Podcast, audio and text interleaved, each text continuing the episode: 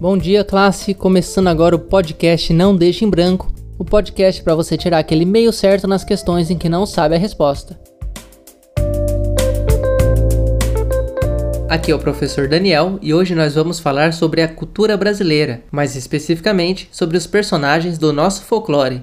Hoje em dia, todas as crianças e adolescentes conhecem o Homem de Ferro, o Wolverine e até mesmo o Aquaman. Mas é importante para o nosso país que a juventude deixe de lado as armaduras, escudos, raios lasers, invasões alienígenas, feitiços, viagem no tempo e espaçonaves para valorizar o que é nosso, como por exemplo o Curupira, que tem os pés é, virados para trás. É. Sobre os personagens do universo cinemático brasileiro, como também é conhecido nosso folclore, apesar da ausência de filmes, eles são criações bastante antigas, de outra época, e, portanto, devem ser interpretados no contexto do seu tempo. Por exemplo, o já citado Curupira, com seus pés virados para trás, e o Saci Pererê, sem uma perna, são figuras problemáticas devido ao seu capacitismo, que podem gerar gatilhos em pessoas com deficiências físicas. Portanto, uma adaptação do nosso folclore para os dias de hoje deve incluir um saci de duas pernas e um curupira com os pés virados para frente. O Brasil é para todos os brasileiros.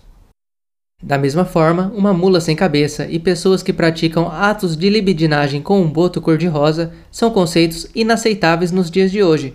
E os vários e-mails que o Ministério da Cultura recebeu do contato luisamel.com.br não deixam dúvidas sobre isso. Apesar do progresso que ainda precisa ser feito em nosso elenco de personagens, no passado, o folclore brasileiro já teve amplo espaço dentro das nossas fronteiras. Isso graças a quem poderia ser chamado de nosso Stan Lee, o autor Monteiro Lobato, e a Rede Globo, que criaram muitos desses personagens folclóricos para o seriado Sítio do Pica-Pau Amarelo, hoje em dia cancelado e acusado de racismo. Ainda assim, o folclore brasileiro resiste forte no Brasil, inclusive através de nossas festas folclóricas, como as comemorações que acontecem no dia 31 de outubro, o Dia do Saci. Enquanto outras nações celebram o Dia das Bruxas, também conhecido como Halloween, onde crianças se vestem de vampiros, múmias, zumbis, super-heróis ou qualquer outra coisa sem serem acusadas de cosplay, no Brasil as crianças estão no Dia do Saci, onde elas est é, estão no dia 31 de outubro.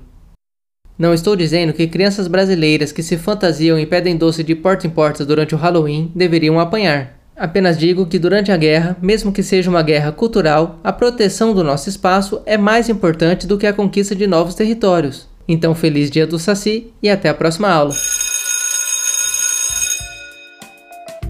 Se você tiver dúvidas sobre qualquer matéria, pode entrar em contato pelo não deixa em branco@gmail.com e a gente responde sua questão em um futuro episódio. Porque não importa se você sabe a resposta, escrevendo bastante sempre dá para tirar pelo menos um 0,25. Então o importante é não deixar nada em branco.